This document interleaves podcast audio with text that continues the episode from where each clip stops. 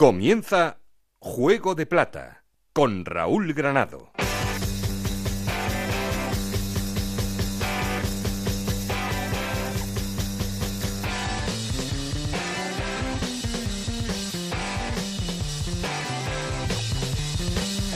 ¿Qué tal? Muy buenas, bienvenidos a Juego de Plata, el podcast de Onda Cero en el que os contamos todo lo que pasa en Segunda División.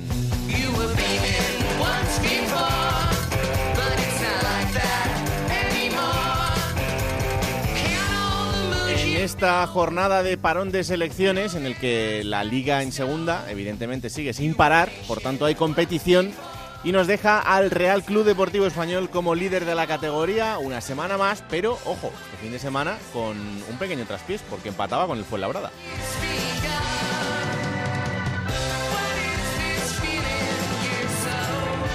Quien no falla es el Mallorca, que sigue al acecho, eso sí, está a dos puntos del eh, conjunto españolista. Por detrás, Sporting Leganés, Almería y Lugo son los equipos aspirantes a destronar a los dos de arriba.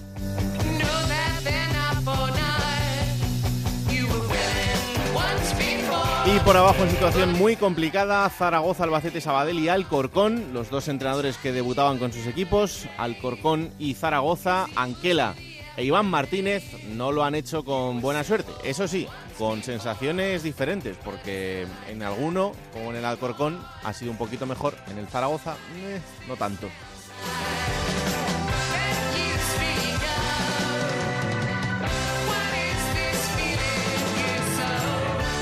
Ya sabéis, queremos seguir en contacto con vosotros y para eso tenemos un perfil de Twitter que es arroba juego de plata y un correo electrónico juego de plata gmail.com. Aquí conmigo está el auténtico cerebro de este programa, Alberto Fernández, con Ana Rodríguez en la producción, con Nacho García los mandos técnicos. No estoy solo, ¿por qué? Esto es Juego de Plata, el podcast de Onda Cero en el que te contamos todo lo que pasa en Segunda División.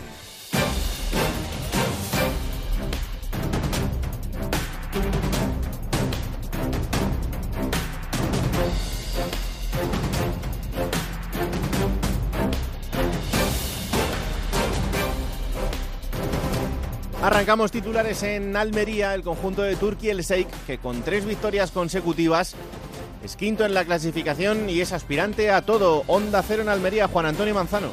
Séptima semana sin perder, cinco victorias y dos empates en este periodo. El triunfo de la Unión Deportiva Almería frente al Mirandés del pasado sábado ha sido importante para el equipo rojiblanco para colocarse y asentarse en la parte alta de la clasificación. Pero la imagen del partido no fue una victoria, ni la solidez del equipo, ni el sufrimiento ante un gran conjunto burgalés, sino la terapia que tanto su técnico José Gómez como su compañero Iván Bayú aplicaron al delantero nigeriano Umar Sadik tras la consecución del 2 a 1 antes del descanso. El futbolista nigeriano que no lo está pasando bien por sus actuaciones que generan bastantes dudas en la afición, pues vio como su compañero Iván Bayú le cogía, le agarraba, le daba ánimos, le reforzaba su moral, algo que también hizo después el técnico José Gómez. Fue la imagen del partido de esa nueva victoria de la Unión Deportiva Almería.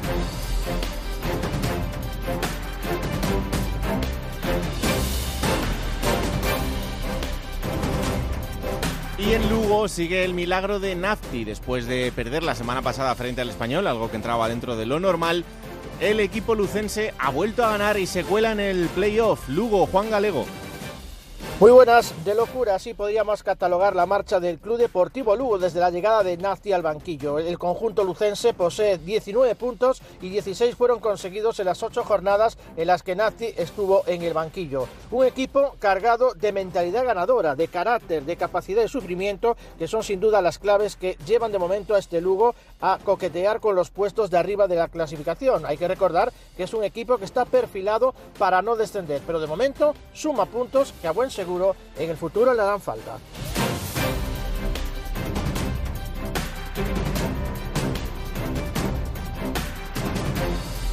Cuatro victorias lleva el Logroñés, que hasta el momento es el mejor recién ascendido desde la segunda división B. Con estas cuatro victorias se coloca ya a solo dos puntos del playoff. Logroño, Julio Carpintero. Cuarta victoria consecutiva con cinco bajas y nueve jugadores en el 11 que no eran todos titulares la pasada temporada en Segunda División B y de los nuevos ante el Sabadell uno era el portero. La Unión Deportiva Logroñés está más cerca de la fase de ascenso, quien se lo iba a decir exactamente a dos puntos y con un partido menos que del descenso directo que se aleja hasta en siete puntos.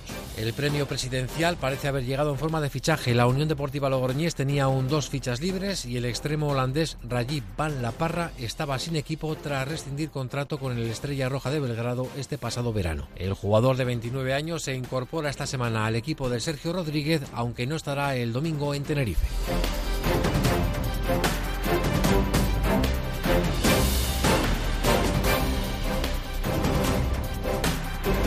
Y en Sabadell continúa la cosa complicada porque el conjunto arlequinado es el penúltimo con tres derrotas consecutivas. Barcelona, Gerard Sanz. Una crisis que se agudiza después de sumar ante el Logroñés la tercera derrota consecutiva y perseguido aún por esa especie de maldición. De las ocho derrotas que ha sufrido el equipo hasta ahora, cinco han sido en los últimos diez minutos. Rayo, Mallorca, Español, Almería y Logroñés. A pesar de su evidente fragilidad defensiva, el equipo deja buenos minutos. Sin ir más lejos, en la segunda parte ayer en las Gaunas se vieron algunas cosas, pero el equipo acabó castigado sin sumar en el 83. Los siete de nueve que sumó el equipo a finales de octubre parecen más un oasis que otra cosa ahora mismo, aunque el equipo tiene margen para corregir. Solo cuatro puntos les separan de la permanencia. Un Sabadell que después de perder el Logroño se prepara para un nuevo rival complicado como es la Unión Deportiva Las Palmas que visitará la Nova Creualta este domingo.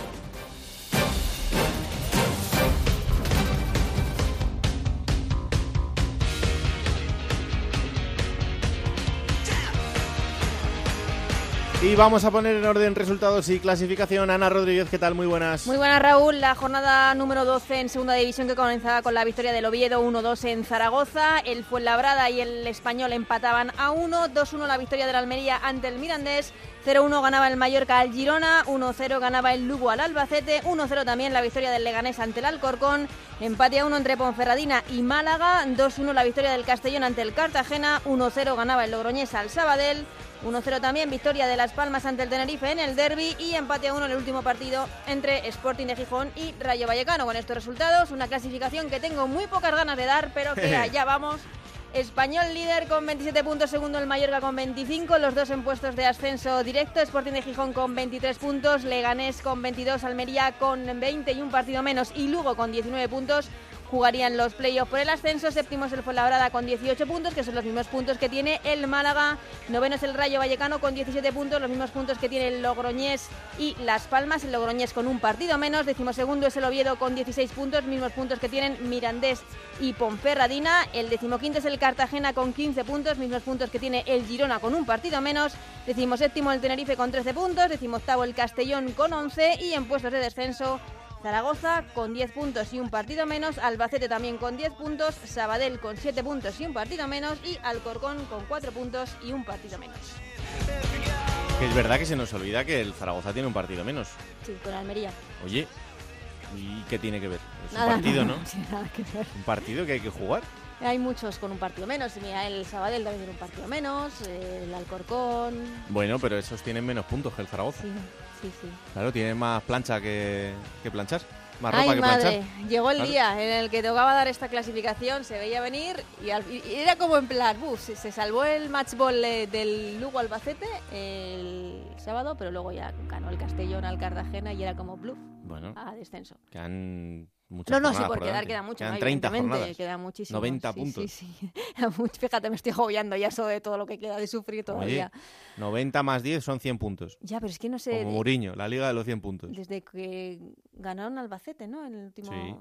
Pues ahí, desde la, la victoria en Albacete, nada. Bueno, hay que dejarle a Iván Martínez Sí, no, no, con- no. Es que tecla. lo que el primer partido, además Iván llegó el martes por la media tarde, el viernes tenían partido contra el Oviedo, es cierto que no ha habido tiempo de nada.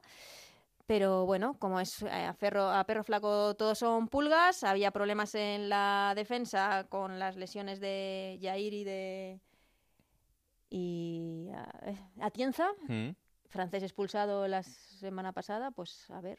Bueno. Eh, por cierto, eh, comentaba en, los titulares eh, desde Logroño, Julio Carpintero, el fichaje del Logroñés, este Van La Parra, que Rajib Van La Parra, holandés, que es primo de Royston Drenthe y hermanastro de Vignaldum, el jugador del Liverpool. O sea, la mezcla Ahí está. No, no, desde luego. Vamos a ver si Van La Parra. La estirpe es importante. Nos da tardes de gloria. Anita, eh, no te pierdas luego el protagonista. ¿eh? No, no. ¿Por? Hombre, porque. ¿No se puede avanzar algo así creo que te puede interesar. Me puede interesar. Sí. Jugó en el Zaragoza. Vamos a ir dando eso ya es. Ah, jugó en el Zaragoza quiere decir que es algo, bueno porque todos los que se va del Zaragoza están jugando muy bien. Pero actualmente no juega en el Zaragoza. No, no, pero eso jugó en el Zaragoza, por eso digo que será alguien que, que además lo esté haciendo muy bien. Le está yendo bien, sí. ¿Y que lo hizo muy bien en Zaragoza? Y lo hizo muy bien en Zaragoza. ¡Ay, qué dolor! Sí. Atenta estoy. Vamos allá. Alberto Fernández, ¿qué tal? Muy buenas. Hola Raúl, muy buenas. ¿Cómo estamos? Bien, bien, bien. Ese protagonista además, el año pasado ya intentamos hablar con él por lo bien que lo estuvo haciendo con el Real Zaragoza, no se pudo, y ahora por fin vamos a poder hablar con él. Ahora ya se puede. Decimos que pertenece al líder de Segunda División, nada más. Otra pista más, ¿eh? ya os estamos dando dos. Yo creo que ya difícil no es, ¿eh? pero bueno. Tiene un club de fan, por cierto, que, es muy fiel, ¿eh? es muy fiel el, club de fans. Es muy underground, ¿no? Como se suele decir. Sí, sí, sí. Bueno, cuéntame los cuatro nombres de esta jornada que has elegido. Bueno, eh, no, no es que hayan sido protagonistas por, por hacer goles como en otras ocasiones, Raúl, pero sí que son jugadores que han destacado para bien en sus equipos esta jornada. Como por ejemplo Samuel Sasoua, el jugador inglés del Club Deportivo Tenerife que bueno, pues en ese derby canario eh, el Tenerife lo perdió, pero eh, Sasoua salió en la segunda mitad, el futbolista inglés. Recordemos que eh, pertenecía a la cantera del Tottenham, eh, viene del Atlético Baleares y en el Tenerife, pues de momento, aunque no es titular indiscutible, está dejando buenos minutos y el otro día fue de lo poquito salvable en ese derby contra la Unión Deportiva Las Palmas. Segundo nombre, Guille Rosas, lateral del Sporting de Gijón, que lateral derecho, que lleva ya seis partidos, que es indiscutible para Gallego y que bueno, el chaval es otro producto salido de la cantera de Mareo y que ayer lo poquito que le vi en ese duelo con, el jugador del Rayo Vallecano, pues bueno, lo solventó de una manera mm. eh, bastante bien para ser un jugador tan joven. Guille Rosas. Tercer nombre, Rubén Pardo, futbolista del Leganés que no ha estado teniendo mucha continuidad con, con Martí esta temporada y lo poquito que había jugado, Martí le había colocado caído a banda, por dentro por caído a banda, donde Rubén Pardo no rendía, pero el otro día sí que jugó eh, más centrado, más cerquita del área, más en la base de la jugada y dio la asistencia absolutamente diferencial para Sabin Merino que resuelve un partido atascado como fue el del Alcorcón. Último nombre, Cris Ramos, el jugador del Lugo, cedido por el Real Valladolid, que si hay uno que Nafti está sacando rendimientos a este. Ya le tuvo en el Badajoz, le conoce bien y Cris Ramos el otro día rompe el partido. También otro encuentro atascado contra Albacete, provoca el penalti que acaba marcando Manu Barreiro y es un jugador que está mejorando sus rendimientos desde luego desde que está Nafti en el banquillo.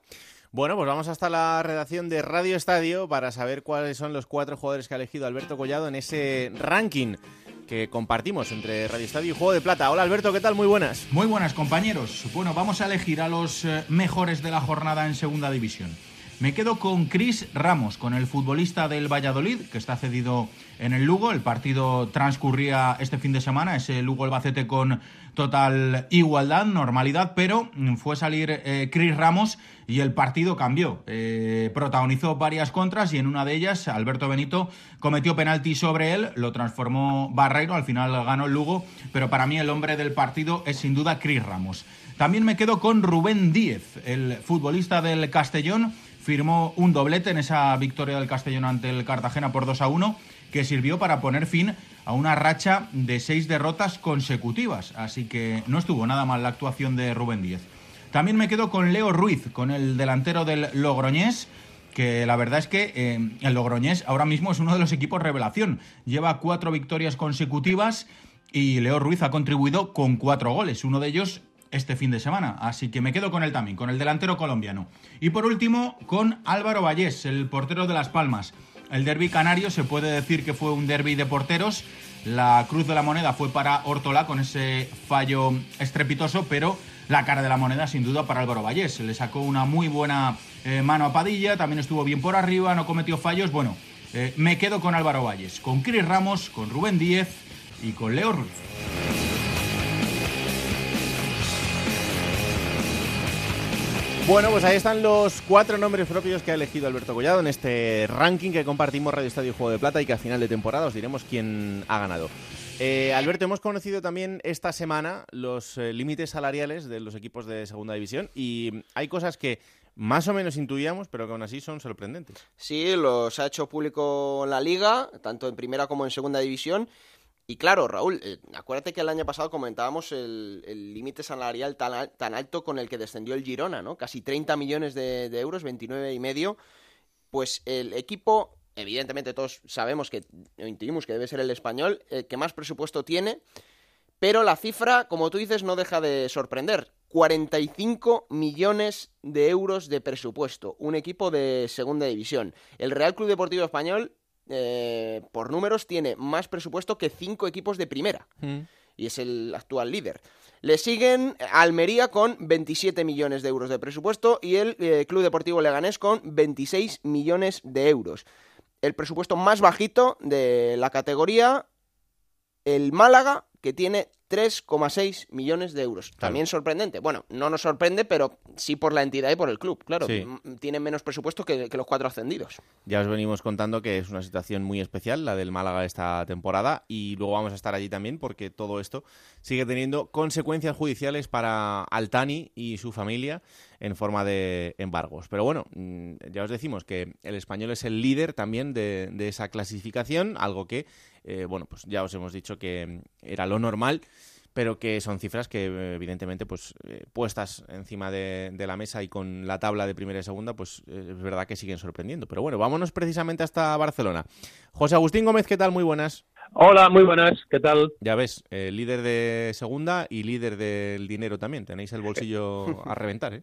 En este caso se confirma que el más poderoso económicamente es el que debería liderar la clasificación y lo hace. No siempre pasa, pero de momento. No, no, pero de momento esta temporada, en las jornadas que llevamos 12, el español está cumpliendo con los pronósticos y pese al tropiezo del otro día, si podemos considerarlo tropiezo ante el Fuenlabrada, un equipo muy complicado, se mantiene en una buena dinámica y en buena línea y con diferencia respecto al segundo y al tercero, que es lo más importante, estar entre los dos primeros para conseguir ascenso directo. Yo, si te fijas, ya, ya te lo decía la semana pasada, que este partido me parecía un partido muy complicado para el español.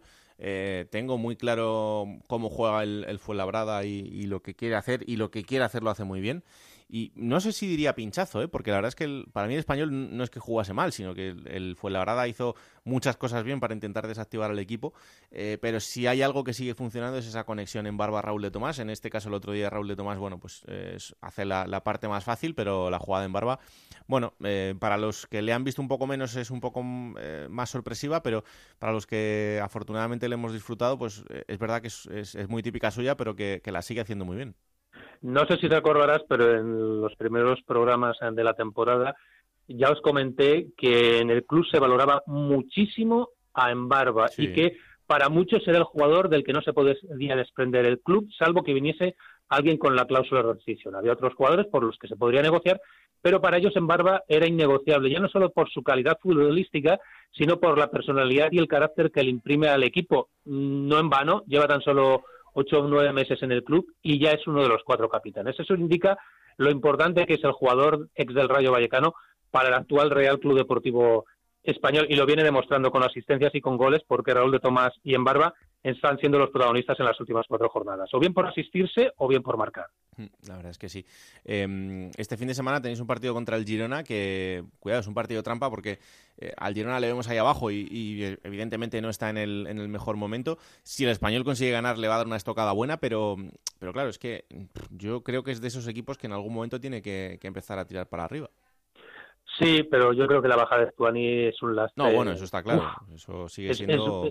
Es, mucho peso. Mm. Mucho peso la ausencia de, de Stuani porque es un jugador determinante en el Girona, que todas las opciones que pueda tener el Girona de aspirar a conseguir el ascenso pasan por tener a Stuani a su nivel. No, y, sin Stuani el equipo baja mucho. Y a Sila, que es el que está haciendo los goles mm. y, está, y acabó expulsado. Sí. sí, sí, bueno, vamos a ver, el Girona aún confiaba, pero el día del partido yo creo que todo esto se olvida, salen 11 contra 11. Eh, la motivación de, imponerse al líder que tienen todos los equipos, el, español lo venimos comentando, es el rival a batir para todos los rivales que dan un porcentaje superior al habitual frente al conjunto de Vicente Moreno Y los periquitos yo creo que no engañan a nadie. Es un equipo que tiene muy claro lo que tiene que hacer esta temporada por encima de todo. Conseguir resultados para ascender. Que se juega mejor o peor, eso queda en un segundo plano hasta que no se tenga asegurado ya eh, lo que es el objetivo que es el ascenso. Mm. Lo que os han quitado ya es el título del menos goleado, porque está ahí el Mallorca con, dos golitos, al español le han metido tres. Bueno, es verdad que no es una cifra que, es genial, ¿no? Que, se, que firma, que no hay problema. Sí, sí, totalmente, pero bueno. Que no hay problema. Que te digo yo que si el español encajaba 15 goles más o 20 goles más y se sube, que todo está olvidado, que el objetivo de esta temporada no es de marcar ni más ni encajar menos goles, sino subir. Eh, ni ese del equipo que hace el fútbol de relumbrón, es subir. Ese es el objetivo del español. Por encima de cualquier otro condicionante, el ascenso es lo único que importa ahora mismo. Hay aficionados que prefieren hacerlo con otro tipo de fútbol porque dicen que, se aburren, criticaron que fue frente al Fuenlabrada, pues por ejemplo, cuando se marca el 0-1 no se fuera, fuera a asegurar el partido con el 0-2, pero un puntito, media inglesa que tiene el conjunto españolista y arriba líderes. Ahora mismo, eh, si tú le dices a, a, Rufete o a Vicente Moreno si están en lo que habían pensado y te dirían que sí. No, no, totalmente. Y a todo esto sin dos jugadores como Adrián Pedrosa y como, como Javi, Puado que están con la selección española sub-21. Sí, que venían siendo titulares habituales con Vicente Moreno y que por las circunstancias, pues bueno, se han tenido que marchar con la selección sub-21, pero eso te demuestra también el fondo que tiene esta plantilla. Es que tiene un fondo muy amplio y eso le permite estar en la parte alta, eh, aunque falten jugadores. Yo creo que hay algunos nombres propios que todos nos vienen a la cabeza que en caso de que no estén, pues podrían ser un problema. En Barba, Raúl de Tomás, eh, David López, eh, Cabrera.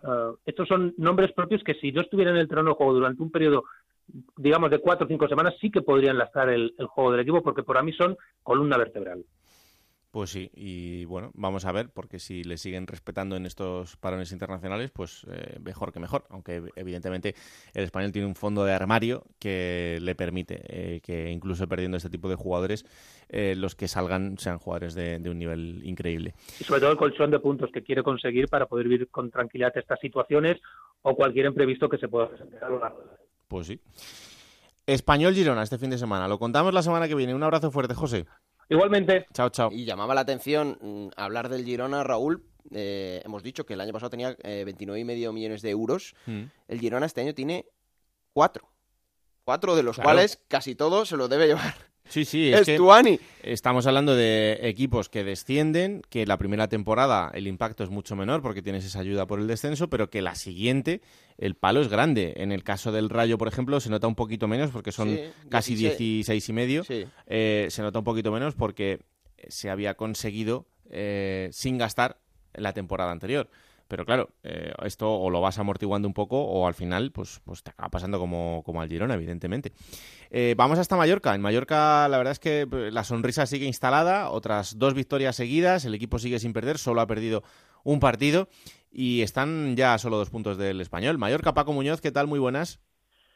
Muy buenas, pues sí, una sonrisa pero contenida porque se conoce cómo es la segunda división y Luis García le está sacando un rendimiento que bueno está por encima de lo que se esperaba tanto por parte de la afición como de cualquier eh, persona que siga al Mallorca si uno lo compara con el propio Girona del que hablabais, claro, es que mm, el Girona con Mamadou Sila y con uh, Estuani es que es otro mundo comparado con el Mallorca.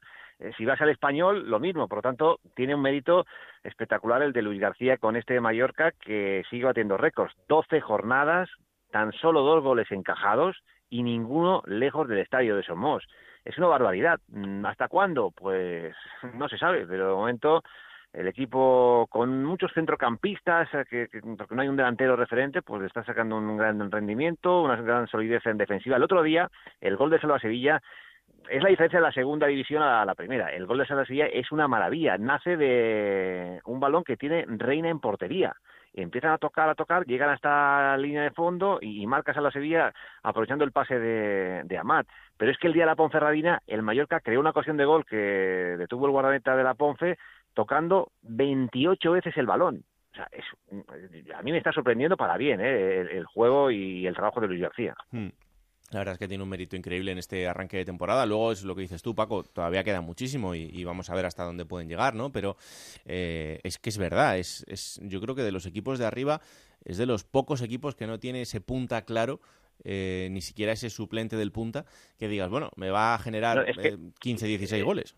Fíjate, fíjate que, que, los dos delanteros natos, los, los, dos que dices, estos son delanteros, no hay duda porque a Matt, se le conoce como un segundo punta, un jugador de banda y está jugando arriba. Pero los dos delanteros, que son Andón Prats y Alex Alegría, es que no cuentan, mm. porque sabe Luis García que en estos momentos no le van a dar ah, un rendimiento mejor a otros jugadores que sin ser delanteros pueden estar ahí, porque Daniel Rodríguez está jugando prácticamente de, de segundo punta o incluso de delantero, y Daniel Rodríguez no es un, no es un nueve. Eh, tiene el tema de Marcardona, que este sí que es bueno más un segundo punto también, pero, pero no hay un delantero como puede tener el, Girona o, o, el español, y eso tiene mucho mérito, y lo ha conseguido pues adaptando el sistema a los jugadores que tiene, y repito, jugando al fútbol de maravilla. Es mm. que el, gol del otro día y la jugada que te comentaba de la Ponferradina, bueno, es, es, una barbaridad de cómo juega este equipo. Y luego, dos goles en 12 partidos, es un récord, y ninguno de los del estadio somos es una barbaridad. Eh, Paco, eh, Francisco, entrenador del Girona, no estaba muy de acuerdo con eso, ¿eh? porque en rueda de prensa salió diciendo, el único que ha querido jugar es el Girona, el mayor que se ha dedicado a perder tiempo. Yo, no, claro, con, con 0-1 con 0-1 vas, a ir a, no perder tiempo, o sea, tú haces tu partido, que en un momento dado el que se vino atrás y buscó jugar con oficio, solo faltaría lo que le pasa a Francisco es lo que le pasa a muchos entrenadores, que los nervios, porque claro, la diferencia de puntos entre el Girona y el Mallorca ahora ya son, creo que son de 10 puntos ya de diferencia, con un partido menos. Claro, el, Francisco sabe que como pida dos partidos más, es que está en la calle. Hmm. Eh, ese es el problema, y no digo porque se lo merezca, ¿eh? lo digo porque el fútbol está montado así. Sí, sí, claro. Eh, el otro día, que, que, si la, que si el árbitro, a ver, el gol que le anulan a, Pablo Moreno es un gol eh, bien anulado, le pega un empujón a Sastre, pero es que, que, que, sin el VAR ese gol no hubiese sido anulado, seguramente. Pero como está el VAR, el VAR tiene que estar para lo bueno y para lo malo. Ese gol con el VAR y viendo las imágenes le pega un empujón a Sastre. No se puede quejar. Mm. Y, la expulsión a... Mm, Ramallo, Ramallo, fue muy torpe, sí. Bueno, fue muy torpe, pero, pero es expulsión, le pega con, la, con la mano abierta. sí, por eso, que fue torpe porque lo eh, provoca. Claro, la de Silla es la que no sabemos, porque supuestamente Silla no, no se estaba dirigiendo hacia el colegiado y le expulsa. Eso es una palabra contra la suya. Además, ahí debería tener un poco de mano izquierda, saber que hay tensión y, y, hacer oídos sordos, ¿no? Porque expulsó a un jugador cuando ha perdido su partido y no sé qué le dijo, ¿eh? Yo, pero ahí, ahí sí que le doy la razón, o le puedo dar la razón a, a Francisco. Luego, la entrada de Galarreta a Mamadou, mm, bueno, es amarilla, Mm, pero, entramos en, que los entrenadores, y le puede pasar a Luis García o cualquiera, que, la tensión, el ver que los resultados no le salen, que pueden estar cuestionados, que pueden ser destituidos pero el Mallorca no ganó por el árbitro. es, que, es que falló el 0-2, eh, Febas eh, eh, falló el 0-2, un mano a mano. Hmm, absolutamente. Eh, partidazo este fin de semana, ¿eh, Paco? Mallorca Sporting, el Sporting que llega en esta buena dinámica. Pero fíjate, fíjate que, que, que, el, Sporting tiene otro, otro, otro, killer. Bueno, si hablas con Gancedo no te dirá eso, pero... Bueno, pero, nadie te puede cuestionar que, es un delantero centro. Eso es verdad. Eso es así. Es que el Mallorca no lo tiene ese delantero centro, es que se le fue Budimir y no, y no vino nadie. Mm. Sí, sí. Eh, por eso tiene tanto mérito esto. Eh, aunque es verdad que luego eh, el equipo está rodeado de jugadores que, evidentemente tienen que dar ese paso adelante que, están, que están dando y que están sosteniendo al equipo también en la faceta goleadora. Pero claro, que si llega el mercado de invierno y con un poquito que se toque en ese sentido, yo creo que el Mallorca pues tiene muy buena pinta y muy buenas sensaciones. Pero en fin, que mm, estaremos atentos de lo que pase en este fin de semana porque también va a marcar mucho el futuro más cercano. Si el Sporting consigue ganar, pues se pegará ese sorpaso, incluso adelantará al Mallorca y si gana el Mallorca pues abrirá un poquito más de hueco y ya estaremos hablando de que mm, empiezan a, pelearse entre los dos. En cualquier caso lo contamos. Gracias Paco, un abrazo fuerte como siempre. Venga, hasta luego, otro igual. Chao, chao. Vámonos hasta Tenerife, porque ese derby canario del fin de semana que ya os contábamos aquí en el capítulo anterior terminó con la victoria de la Unión Deportiva Las Palmas y además yo creo que, bien ganado. Eh, es verdad que al final es con un gol de mala suerte, porque el gol de, de del portero del Tenerife en propia puerta, eh, pues no se puede tener más mala suerte, pero sí creo que en el cómputo general la Unión Deportiva Las Palmas jugó mejor al fútbol que el Tenerife y esto deja a Fran Fernández eh, en la cuerda floja. Compañero Yendi Hernández, ¿qué tal? Muy buenas. Hola, Raúl, compañeros. Juego de plata, ¿qué tal? bueno, pues eh, los derbis siempre marcan mucho eh, y en este caso no sé si será la estocada definitiva para, para Fran Fernández. A ver, Fran Fernández, antes del derby canario, lo habíamos hablado aquí en Juego de Plata, ¿no? Que había salvado dos pelotas de partido, dos ultimátum, consiguió empatar en, en Fuenlabrada, un partido en el que el Tenerife estuvo bastante sólido y empató el tanto de, de Gasama en la segunda parte y después esa victoria contra el Real Zaragoza parecía que le daba algo de oxígeno, algo de aire para llegar un poco más desahogado al, al derby canario, ¿no? Un partido bastante equilibrado en general, eh, quizá la primera parte, incluso me atrevería a decir que un puntito mejor el Tenerife, en la segunda tuvo alguna ocasión para, para empatar y, y bueno, eh, encuentro marcado, como decías, por esa acción pues totalmente desafortunada, la verdad, caricaturesca del portero del Tenerife, Adrián Ortolá, que es cierto que refleja un poco el mal estado de forma del, del meta del conjunto canario, del alicantino, del ex del Barça B, Depor, entre otros equipos, ¿no? Portero mm. que la temporada pasada hizo grandes actuaciones, esos porteros que da puntos, ¿no? La campaña anterior, pero es cierto que este año, bueno, 12 partidos y cuesta encontrar un partido en el que el meta del Tenerife haya estado, haya estado acertado, ¿no? Y bueno, en este caso dejó esa, esa pifia, se desorienta, un balón muy alto y él con los puños pues acaba marcando un gol en propia meta, ¿no? No, se marcaba un gol en propia meta en el derby canario desde el año 2014. Por aquel entonces lo hacía el, el Chino Araujo, Sergio Araujo, el delantero de Las Palmas en el, en el Heliodoro, ¿no? Y bueno, con respecto a, a Fran Fernández, la situación, pues, después de la, del partido él comenta en sala de prensa que las expectativas en el Tenerife se habían situado muy altas, que a lo mejor no hay equipo para tanto, eh, que, que el error de Ortolá es impropio del fútbol profesional. Bueno, esta rueda de prensa en la que los entrenadores están un poco a la defensiva porque se sienten que están demasiado vigilados o que están demasiado observados o que se está cargando contra ellos las culpas que a lo mejor habría que repartir con el resto de la plantilla e incluso con la, con la directiva. ¿no? Hmm. Eh, la figura del entrenador en el Tenerife, lo hemos hablado aquí en Onda Cero muchas veces, siempre ha sido eh, débil en las últimas temporadas. Quiero decir, nunca el club como directiva ha cerrado filas, ha abrigado al entrenador. No lo hizo con López Garay, no lo hizo con Rubén Baraja, no lo hizo con Joseba Echeverría, no lo hizo incluso con Gonzalo Arconada, me voy a la última década, eh, no lo hizo con José Luis Oltra. Al final siempre se ha culpado a la figura del banquillo como víctima de los males del Club Deportivo Tenerife. ¿Qué sucede? Que siempre se crea una plaza inestable y por lo tanto la realidad es que el Tenerife se acaba manejando siempre en el tercio inferior de la categoría porque no hay ningún tipo de paciencia con respecto al entrenador. Y de nuevo sucede con Fran Fernández. Creo que está haciendo buenos planteamientos, aunque también es verdad que los resultados no están llegando. Al final son tres puntos en 12 partidos, el Logroñés en el horizonte este próximo fin de semana y un entrenador que de alguna manera sí es cierto que vimos un poquito más desesperado en sala de prensa, ¿no? Consciente de que eh, quizá se tenía que enfrentar verbalmente hasta con la plantilla para mm. intentar buscar alguna reacción de, de sus jugadores. Bueno, pues yo creo que ha quedado perfectamente explicado. Se ha puesto Jenny en contexto de todo lo que ha ocurrido en el Tenerife y de em, cuáles son los motivos por los que el equipo está en la situación que está. Así que ante estas, Tenerife Logroñés, eh, con un Logroñés que llega muy bien, como os contábamos en los titulares, con esas cuatro victorias eh, consecutivas. Por tanto, el enfrentamiento va a ser eh, muy complicado. Pero bueno, el Tenerife tiene que ganar partidos y sumar de tres en tres para salir de esa zona baja de la clasificación e intentar hacerlo cuanto antes para luego no estar metido en el lío de saber si te salvas o no y, por lo menos tener un poco de tranquilidad. Dime, un más, Raúl, si me permites. En, la, en la terna, lo comentábamos ayer con, con algunos compañeros, ¿no? Y lo sabes, en la terna de posibles candidatos siempre empiezan a sonar nombres, ¿no? es inevitable. Mm. En principio, el Tenerife quiere esperar esta semana hasta el partido contra Logroñés. Insisto, sería el tercer ultimátum ya para Fran Fernández, para el entrenador almeriense, al que, por cierto, nunca han destituido en su carrera. Cierto que es un entrenador joven que todavía no alcanza los 40 años, pero que en sus anteriores equipos, Almería, Alcorcón, en fin, eh, nunca lo habían destituido, es algo que él ha comentado. Un entrenador que también ya tiene bastantes partidos dentro de la segunda división, pese a su, a su juventud. Eh, como alternativas, Víctor Sánchez del Amo, el ex del Málaga, Luis Miguel Ramis, el ex del Albacete, y Curro Torres, también otro técnico de, de perfil bastante joven, el exfutbolista que fuera internacional, también exjugador del Tenerife, propio Ramis también fue exjugador del Tenerife, y son los tres nombres, ¿no?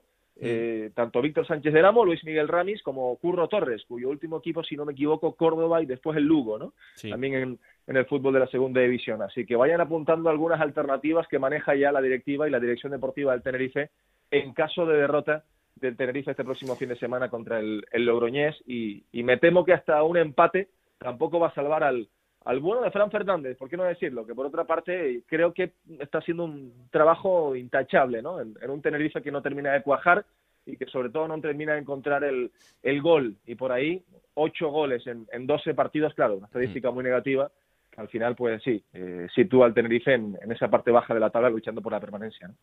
Pues contado queda, estaremos muy atentos a lo que pase el fin de semana y a las consecuencias de ese partido. Gracias, Yendi, un abrazo muy fuerte. Un abrazo. Chao, chao.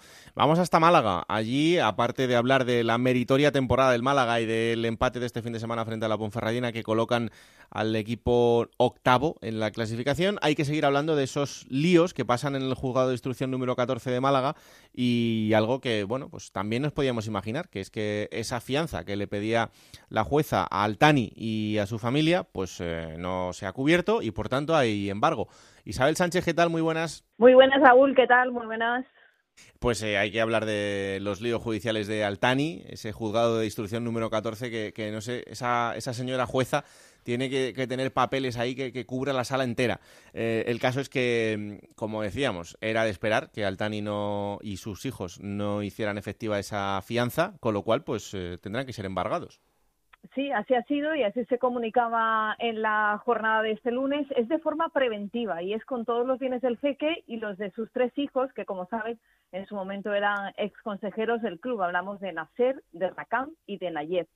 Se incluyen fundamentalmente las acciones del Málaga, cerca de ese 98% que eran propiedad del jeque Altani, así como vehículos, una mm. moto entre ellos, una Ducati, no te creas tú que era una moto. Cualquiera. No, bueno, es que esto, mira, yo, ahora que tenemos aquí a Alberto, que es el que sabe fundamentalmente de estas cosas, porque eh, yo sé que son caros y poco más, pero, pero para que la gente lo, lo tenga claro, dentro de esos embargos, como decía Isabel, aparte de, de las acciones y del dinero, eh, hay tres coches, tres vehículos embargados un mini, bueno, el mini lo, lo, vemos por la calle habitualmente, pero también depende bueno, de cuál de, sea. Depende claro, de qué mini. Pero aquí eh, dentro del auto judicial no está especificado qué mini es, pero sí dice un Mercedes AGM V8.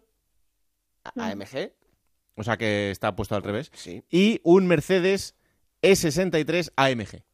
Vale, pues ahí estamos hablando mínimo 100.000 euros. Anda, ¿eh? Isabel, Anda. Que, que los tienes tú los dos en el garaje.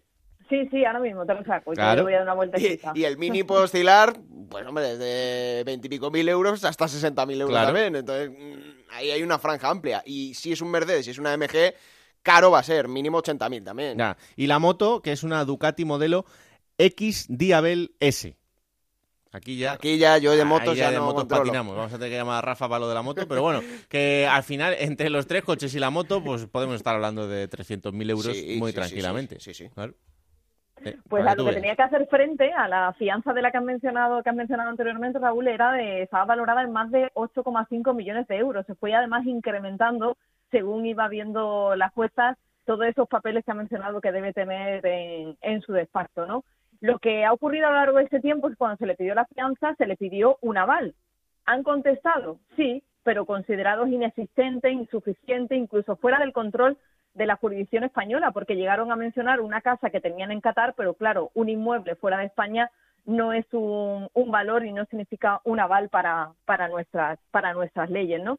Además, incluso llegaron a mencionar un plan de pagos de más de una década, que esto hubiera significado ya el seguir una década más con esta familia en el entorno de, del Málaga, imaginaron, ¿no? Bueno, pues esta decisión también lo que supone que el embargo, bueno, pues es preventivo, es una medida cautelar, no se puede proceder ahora ni a subasta pública de esas acciones, que es lo que ha pensado muchos aficionados, todavía no se puede hacer ningún movimiento con, con ellas porque hasta que no haya una sentencia definitiva, que se espera que en torno a un año, en ese último plazo que se está, que se está hablando, se pueda, se pueda tener esa sentencia, pues sí se, se podrá funcionar ya y se podrá ver qué ocurre con, con todas estas acciones del jeque y de sus hijos. De todas formas, tienen todavía tres días hábiles para recurrir, lo pueden hacer un recurso de reforma que se llama o un recurso de apelación, para ello tienen cinco días y se espera que, sus abogados respondan en, en los próximos días. Pero lo que también os podréis imaginar todos es que el jeque ha contestado. ¿Dónde lo ha hecho? pues a través de sus redes sociales, bueno, pues eh, con un tuit incluso esta vez en, español, en castellano, que decía es la cumbre de la corrupción, el odio y el racismo y todos sabrán esto muy pronto. La ley está por encima de todo. Tenemos que saber muchas cosas muy pronto, según los tuits de este señor, pero ni aparece ni nada y estas son las últimas noticias sin duda esto es un paso más ¿eh? para que llegue el día en el que por fin podamos decir que la familia Altani se ha desvinculado del Málaga. Lo tendrán que hacer a través de sentencias judiciales y a través de esa querella criminal que un día presentaron la Asociación de Pequeños Accionistas del Málaga. Tienen muy poca parte de ese accionariado, pero están siendo muy importantes para el futuro de la entidad. Está bien que diga que la ley está por encima de todo, ahora solo falta que se lo aplique y que empiece a darle la cara a la jueza y a explicarle las cosas. A partir de ahí, ya la ley estará por encima de todo. 24.000 euritos, me apuntan por línea interna Nacho García, que de motos entiende una barbaridad, que vale, que vale la motito. Así que, nada, lo que os digo, que calderilla, que con ese garaje solo, pues imaginaros lo que, lo que haríamos cualquiera de nosotros. Pero bueno.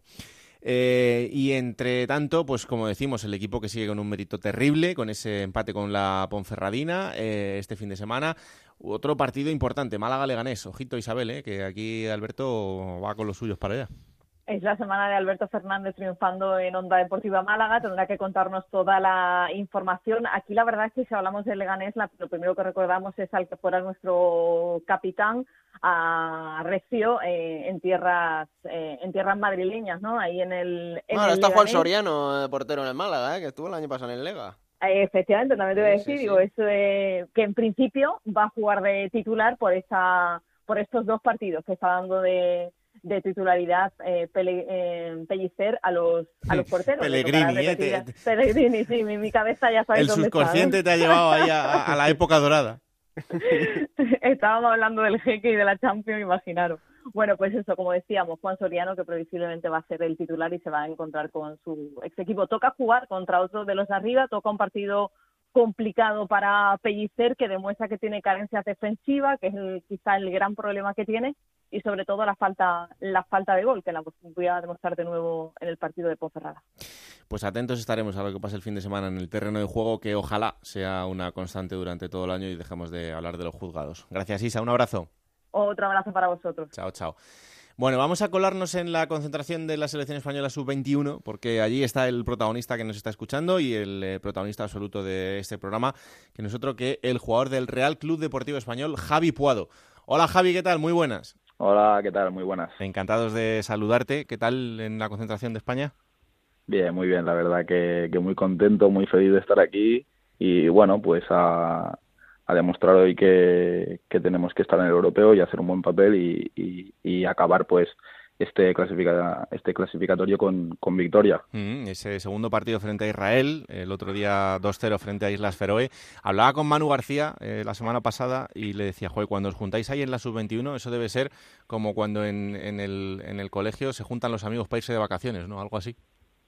Sí, la verdad que, que hay muy buen ambiente. Sí que siempre que, que venimos aquí, pues es, es un honor y además estar con, con compañeros con, con los que hemos conocido, pues eh, casi siempre en categorías inferiores e incluso en la selección, pues siempre siempre es divertido. Nos juntamos, hacemos partidas de play o de parchís y, estamos todo el día, pues la verdad que, con risas. Hmm. Eh, ahora entre los juegos vuestros, eh, ¿qué sois más? ¿Del Among Us? Eh, ¿qué, ¿qué, es lo que más está jugando en la concentración? ¿O eso ya a vosotros incluso os pilla un poquito más mayores? No, no, no, yo creo que el Among Us es un juego para todos. Sí que es, verdad. que no hemos jugado ni, ni un día al Among Us, pero, pero hemos estado eh, sobre todo en el parchís. Ah. Estamos en la tableta ahí jugando al parchís y estamos todo el día. Porque bueno, somos bastante de, de jugar a la Play, pero sí que es verdad que, que no va muy bien y con el wifi o el internet no se puede no se puede jugar bien entonces nos ha dado por el parchís ahora. Bueno bueno. Em, no bueno y que luego encima eh, esta generación de jugadores la verdad es que tenéis un, nivel todos increíble no entonces eh, imagino que también eh, solo el hecho de, poder entrenar juntos y de jugar juntos debe ser un, placer enorme Sí, sí, al final se aprende todos los días. Hay jugadores que, que tienen mucha experiencia ya también en, grandes clubes y en categorías pues eh, de primer nivel y, está claro que en el día a día se, se aprende mucho además con los misters que tenemos que, que son muy buenos y en este caso en esta concentración se han, se han juntado pues eh, todos pues eh, al final el día a día eh, aprendes aprendes cosas nuevas. Mm. Sí, porque he visto a Julen Guerrero que estaba entrenando ahí con vosotros. El, verle a Julen ahí jugando, cuidado que está para jugar, ¿eh? sí, sí, sí, está Julen, está Santi, que, nos ayudan a veces en, algunos ejercicios y la verdad que sí, que sí, están bien, están en forma y, al final pues la calidad no se pierde. Mm. Eh, ¿Habláis con ellos a veces también de sus experiencias como, como jugadores, incluso con el propio Mister, con Luis de la Fuente, que, que os cuenten cosas de cuando ellos jugaban y tal? Sí, sí, claro. Al final nosotros hacemos vídeo y, por ejemplo, en el caso de los delanteros, Julen nos, nos ayuda mucho en todo el tema de posicionamiento, desmarques o cómo intentar hacer las cosas para que no para ayudar al equipo y, y, bueno cada uno nos ayuda en su en su faceta pero pero sí sí solemos hablar de, situaciones de juego y, y que ellos no, nos den pues algún tipo de ayuda para que luego en el partido no sea más fácil. Claro. Em, en tu caso, que em, has sido canterano en tu equipo y que eh, sabes lo que es ir eh, quemando etapas para tener ese objetivo final de llegar al primer equipo, eh, cuando vas a las categorías inferiores de la selección, pasa un poco lo mismo. Estás ahí con ese sueño final de poder llegar a la absoluta y, el, ver cómo vas avanzando. Sí, hombre, todo jugador yo creo que, representar a su país en la selección absoluta pues siempre es un orgullo y al final nosotros lo que trabajamos es, es para eso, siempre lo tenemos en mente, por ejemplo yo en mi caso eh, sí que es verdad que he ido yendo eh, a la sub-19, sub-21, pero, pero bueno, siempre sueñas con, con llegar algún día a la absoluta. Es verdad que es muy difícil, hay muy buenos jugadores, pero, pero bueno, trabajar para, para poder conseguirlo, pues eh, eso seguro que, que no faltará. Hmm. Y mm, cuando, cuando vas con España, ¿es una presión diferente a la del equipo? ¿Se lleva de una manera diferente o, al final es fútbol y el jugador eh, lo hace exactamente igual todo? Bueno, en mi caso yo me tomo todos los partidos de la misma manera, sea amistoso, sea competición o sea con la, con la selección. Yo al final soy muy competitivo, quiero ganar, quiero eh, marcar siempre y, y todos los partidos pues eh, son importantes. Sí mm. que es verdad que a lo mejor cuando vas a jugar pues un europeo pues tienes una presión añadida, pero pero igualmente en la liga tienes tienes la presión de, puntuar, de seguir arriba, de, de, conseguir el objetivo que, que con el club sabemos eh, cuál es. Entonces bueno, yo creo que más o menos eh, es lo mismo. Es fútbol. Son 90 minutos, son 11 adversarios y, tienes que ganar. Está claro. En, la liga no os puede ir mejor. La, pena de estos parones de selección es que no estás con tu equipo, ¿no? Es, solo, es un debate que hemos tenido muchas veces, ¿no? Si llegados a este punto de gran calidad que tenemos en la segunda división española, si no sería el momento, ¿no? De que también se parara la competición cuando, cuando se juegan los partidos de selección. Sí, bueno, a ver, es una pena no poder estar con tu equipo, no poder ayudar a que, a que salgan las cosas, eh, pero independientemente en el equipo hay muy buenos jugadores, tenemos una plantilla amplia donde cualquiera que, juegue puede hacerlo eh, igual de bien, así que no debería ser un problema, pero sí que es verdad que para el jugador pues perderse eh, dos partidos o un partido en este caso de, de, liga, pues bueno, fastidia. Pero bueno, siempre, siempre que sea por venir a la selección es una, es una buena noticia también. A mí me has hecho una putada gorda, te lo tengo que decir, porque aquí en el programa en Juego de Plata tenemos una competición en Futmundo, que es el patrocinador del, del programa, y yo te tengo en el 11 titular. Claro, el problema ha sido mío porque no te he quitado, que te podía haber sustituido pero no lo he hecho. Entonces, claro, esta semana tengo un cero puesto ahí, grandioso. Así que la, la semana que viene hay que solucionarlo este tema. ¿eh? No has estado, no has estado. No, no, no, no he estado fino yo, no he estado fino como entrenador, pero bueno, hay que. La semana que viene me, haces ahí un 10, un 12, eso con un golito lo hacemos fácil y ya está, recuperado. ojalá, ojalá que sí. Sí, sí, yo lo firmo. Claro que sí. Oye, que, en la liga las cosas eh, van de una manera increíble, ¿no? Ya sabes que eh, eh, todo el mundo está hablando de ese español todopoderoso que pueda, incluso ya se está pensando a ver cuándo va a ascender. Esto es larguísimo todavía, pero es verdad que da gusto veros. Sí, a ver, la verdad que, que está yendo muy bien, pero sí que es verdad que aún yendo muy, muy bien, tenemos a, a los rivales pues al lado. Hmm. O sea, segunda es una competición muy dura, muy difícil, donde donde cada partido puntual eh, importa, o sea, influye mucho en, en, el resultado final, entonces pues eh, hay muchos equipos, son, son equipos muy buenos, donde también están trabajados para intentar subir, eh, sí que es verdad que hemos empezado muy bien, pero es lo que te digo, al final los tenemos ahí eh, y claro, como, como sabemos, por ejemplo, el año pasado, en mi caso, estuve en Zaragoza y también íbamos muy bien, pero, pero bueno, una mala racha pues te puede te puede quitar de ahí arriba, pero bueno, nosotros trabajamos para, para que eso no pase. Claro que sí. Eh, a Embarba y a RDT, que los conozco bien de sus años en Vallecas, eh, a estos cuídamelos bien, eh, que, que, están los chavales que hay que enseñarles todavía un poquito a meter goles, pero por lo demás funcionan bien, así que tú dales cariño. Bueno, bueno, meter goles, si cada partido están metiendo, no, no, la verdad que es, increíble. Son, son dos jugadores muy, muy buenos que, son muy diferenciales y, y, sí que es verdad que, que, nos ayudan mucho en el juego y, y, en la faceta también goleadora, pero bueno, es que están a un nivel muy alto y, y nosotros lo que queremos es que sigan igual, nosotros le ayudamos mm. eh, para que sigan marcando y, bueno, como ellos hacen con, con, el resto del equipo ayudándonos en todo lo, lo posible. Hmm. Eh, tú Zaragoza lo vas a tener siempre en el corazón, eso está claro. Eh, esta temporada la verdad es que de momento las cosas van complicadas, pero yo creo que, no sé si cómo lo verás tú, pero yo creo que pueden salir de ahí, que hay que ser un poco optimistas, ¿no? Sí, tanto y tanto, queda mucha liga, quedan muchos partidos, eh, sí que es verdad que han pasado una mala racha, pero bueno, al final es encajar pues o, encarrilar, mejor dicho, una victoria o dos y, bueno, cambiar la, dinámica para que, que, bueno, toda la actitud y, y, lo por a lo mejor el mal aura que hay ahora mismo pues cambie, pero, pero bueno, yo confío mucho en ellos, yo creo que, que tienen un buen equipo, yo creo que, que pueden hacerlo bien y, y salir de esa situación pues espero que cuanto antes. Hmm. Me estaba acordando ahora y me apetece mandarle un cariño a, a Borja Iglesias, eh, porque eh, alguien que tú conoces bien, que también ha pasado por los dos equipos, Zaragoza y Español, y que ahora, bueno, pues, es que al final los delanteros acaban dependiendo tanto de que la pelota entre que, que el jugador puede llegar a incluso a obsesionarse, ¿no? Sí, y tanto y tanto. Yo al final de Borja Iglesias aprendí mucho y, y le tengo mucho cariño también.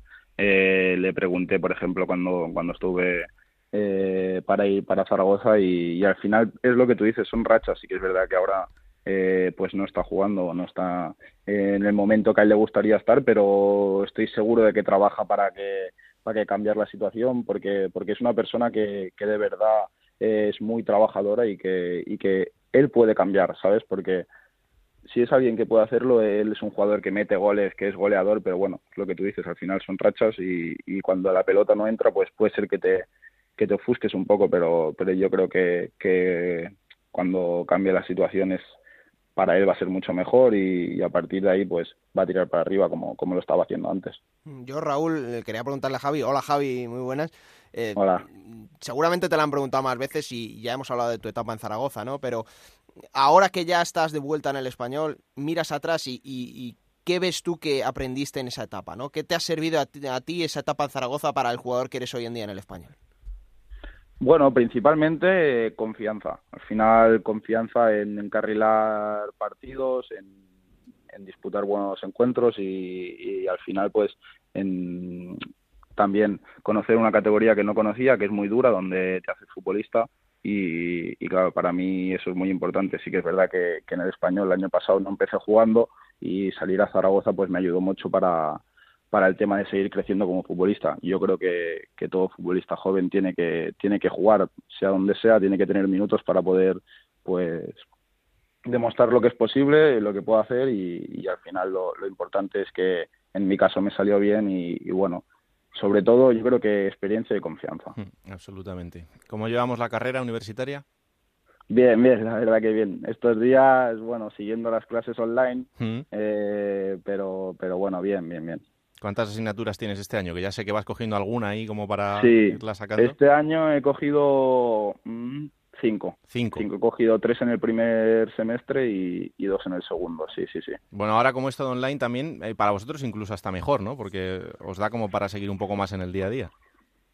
Sí, la verdad que sí, porque al final cuando tú te vas de concentración o en este caso, por ejemplo, que te vas varios días y, y no puedes no puedes estar o no puedes asistir a clase, pues para, para nosotros mucho mejor. Yo a veces, eh, en el caso de que no pueda no pueda ver seguir la, la clase online, incluso la puedo grabar, ¿sabes? La puedo poner en el, en el ordenador, la dejo grabando y, y y luego la veo si, si tenía entreno a esa hora.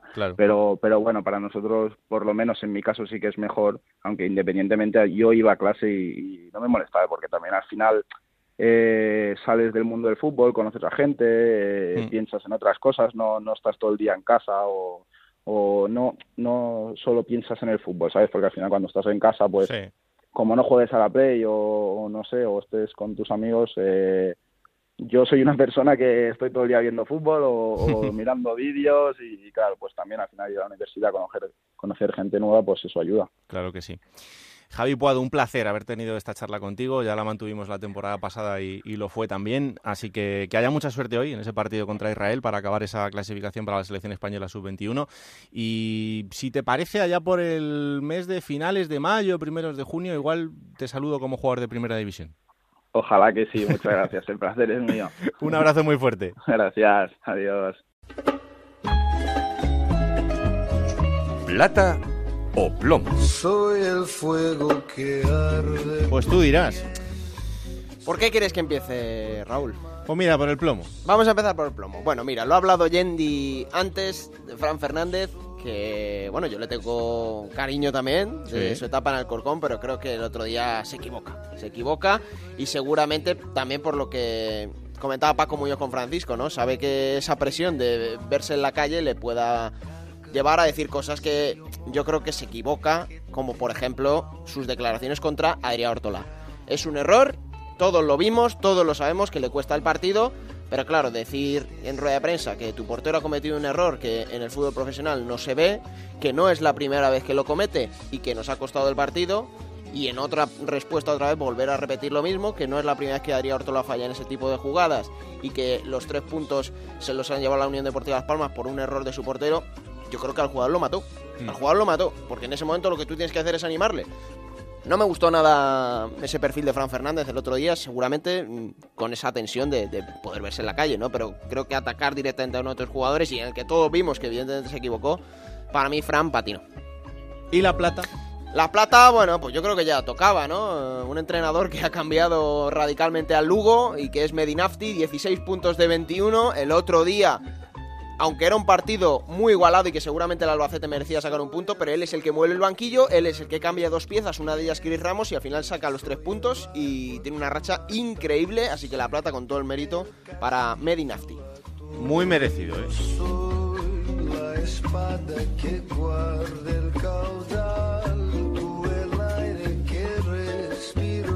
No me apetece mucho, pero vamos a jugar un poco, ¿no? En Onda Cero, la Liga Juego de Plata Hamel, el primer campeonato oficial de Juego de Plata en Futmundo.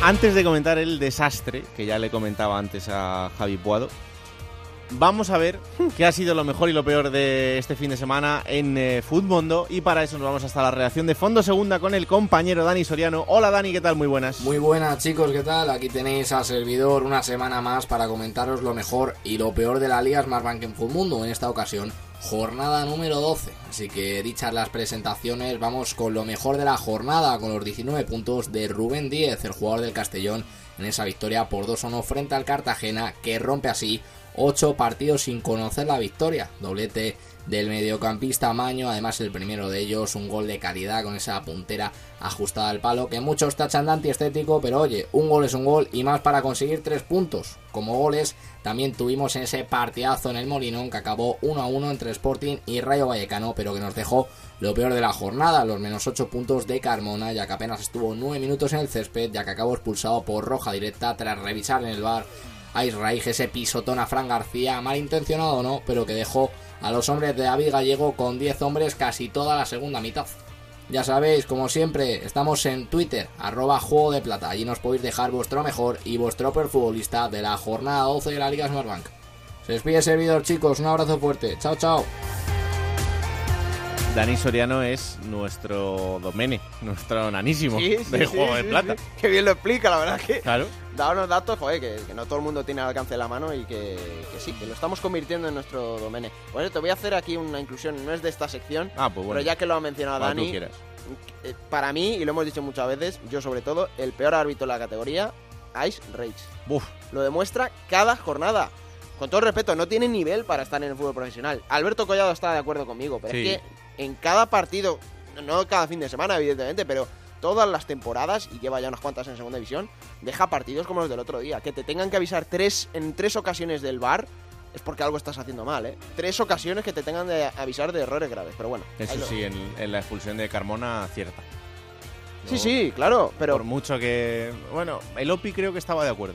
Bueno. Creo que está de acuerdo porque Y tiene, y no tiene, sé una quién, claro. cruzada, tiene una cruzada personal con Carmona. Bueno, qué ridículo espantoso. A ver, es ¿cuántos que- puntos? Es que me ha atacado el virus FIFA. Claro, entre eso, entre el virus FIFA y yo que no los he cambiado, pues 28 puntos esta semana. Uh, uy, Raúl, con lo bien que ibas. lamentable, lamentable. Ah, Yo 71 puntitos. Ah, bueno. Claro, Dani Jiménez, portero del Alcorcón, me ha dado Sí. 10, Raúl de Tomás 10, Ah. Randy Enteca 7. No tengo ninguno que haya destacado mucho, pero 71 puntazos que no llegan a los 98 de. Serge Ibaka, que es el que ha ganado. Sí, Serge Ibaka es el que ha ganado la, la jornada en esta Liga Juego de Plata de Futmundo. Por supuesto, tiene a Rubén Castro con 11 puntos, a Raúl de Tomás con 10 puntos, tiene a Fernando, el portero de Almería, que le dio 13. Pero eh, el líder de la clasificación general, Raúl, de esta Liga Futmundo de Juego de Plata, sigue siendo Javier Blanco Díaz. 888 puntos, los mismos que Alves Perico. Siguen empatados en la cabeza de la clasificación y a seguir jugando, porque si quieres ser como ellos tienes que jugar. Claro que sí, no os lo perdáis. ¿Quién te ha dicho que no puedes jugar a ser entrenador de la Liga 1-2-3? Con Juego de Plata, Futmundo y Hamel tienes la oportunidad. No pierdas más tiempo. Únete a la Liga Juego de Plata Hamel y juega con nosotros. Y ahora momento para coger esa máquina del tiempo que pilota Pablo Llanos para traeros los mejores momentos de los equipos de la categoría y esta semana ha elegido el Mallorca. Mm.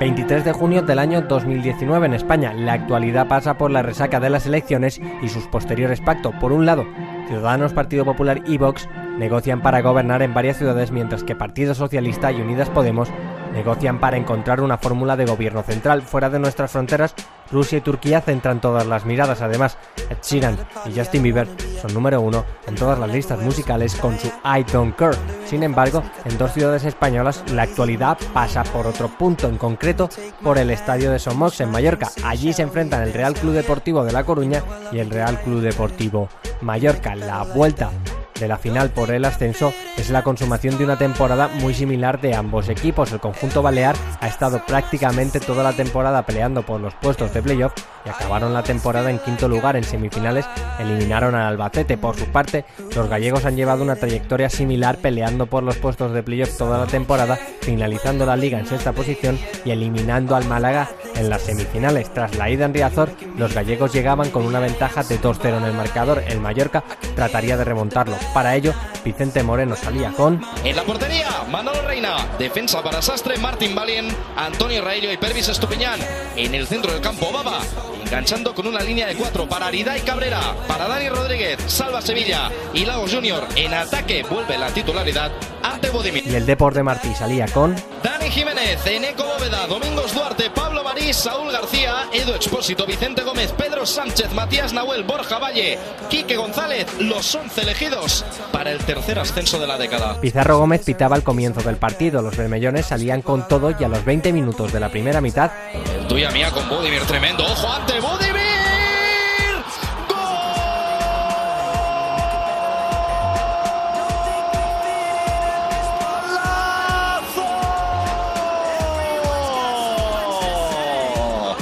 Y es con golazos como los que acaba de marcar ante Budimir, por los que el Mallorca, por supuesto, que sueña con el ascenso.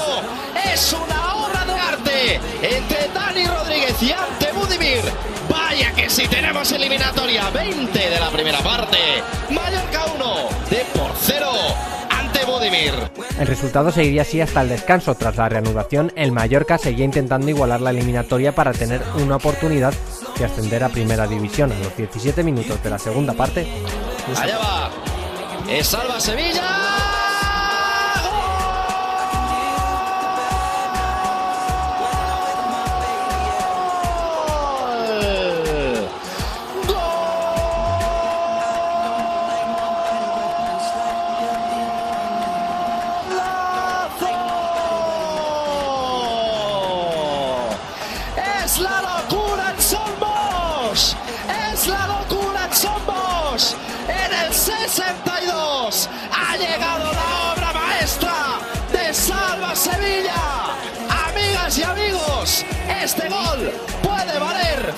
Ascenso para el Mallorca. 62 de encuentro. Mallorca 2 de por 0. Salva Sevilla. Y cuando solo quedaban 8 minutos, Con Anton Prats. Más de Anton Prats. El.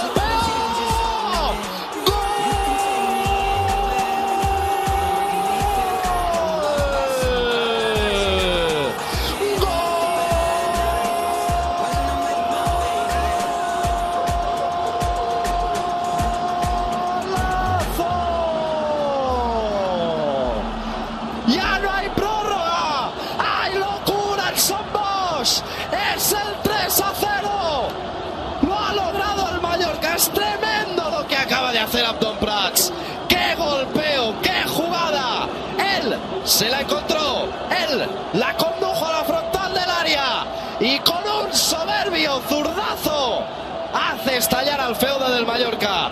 82 de partido. Sí, sí, lo están viendo bien. Mallorca 3, de por 0. Abdon Prats. el marcador no se movería más. El Mallorca era equipo de primera división y el Deportivo permanecería una temporada más en segunda división. Lo que sucedió después es historia. Vamos con la próxima jornada, Alberto, será la decimotercera. Y que va a arrancar el viernes con dos duelos, el que va a medir al Alcorcón y al Lugo a las 7 de la tarde y el que va a enfrentar al Español contra el Girona a las 9 de la noche en Barcelona. Para el sábado a las 2 de la tarde, Málaga Club Deportivo Leganés. Para las 4 queda el Mirandés Cartagena. A las 6 y cuarto, Rayo Vallecano Castellón. Y a las 8 y media en el Tartiere Real Oviedo Fuenlabrada. El domingo, 2 de la tarde, Sabadell Unión Deportiva Las Palmas. A las 4, Mallorca Sporting de Gijón. Para las 6 y cuarto, Club Deportivo Tenerife Logroñés. A las 9 va a cerrar esa jornada dominical el Ponferradina Zaragoza. Y para el lunes queda Raúl un partido en el Carlos Belmonte. Albacete Unión Deportiva Almería. Eso será el fin de semana, os lo contaremos en Radio Estadio con el resumen de todos los partidos, os los contaremos en directo. El domingo todo lo que haya pasado en el Transistor y el martes aquí estaremos. Estaba pensando, Alberto, que no lo hemos hecho nunca, pero hay que ir pensando en un crossover con el resto de podcasts deportivos de Onda Cero.es. Pues no estaría mal, Cuatro ¿eh? cuartos, Onda Sí. Fútbol. Hay que hacer un universo Ellas podcastero. juegan. Universo podcastero de Onda Cero. Sí, claro. sí, sí. Además estaría curioso vernos presentando podcasts diferentes. No me veo uno. yo con Camps ahí en el cuatro cuartos. ¿eh? No, ¿no? no. No sé, pero bueno, todo es probar, todo es probar. Es verdad, es que ellos lo hacen muy bien. Esto es Juego de Plata, el podcast de Onda Cero que podéis encontrar disponible cada martes a partir de las 5 de la tarde en OndaCero.es para que os lo descarguéis, lo compartáis y le digáis a todos que existe este bendito programa que hacemos con tanto cariño. Que la radio os acompañe. Chao.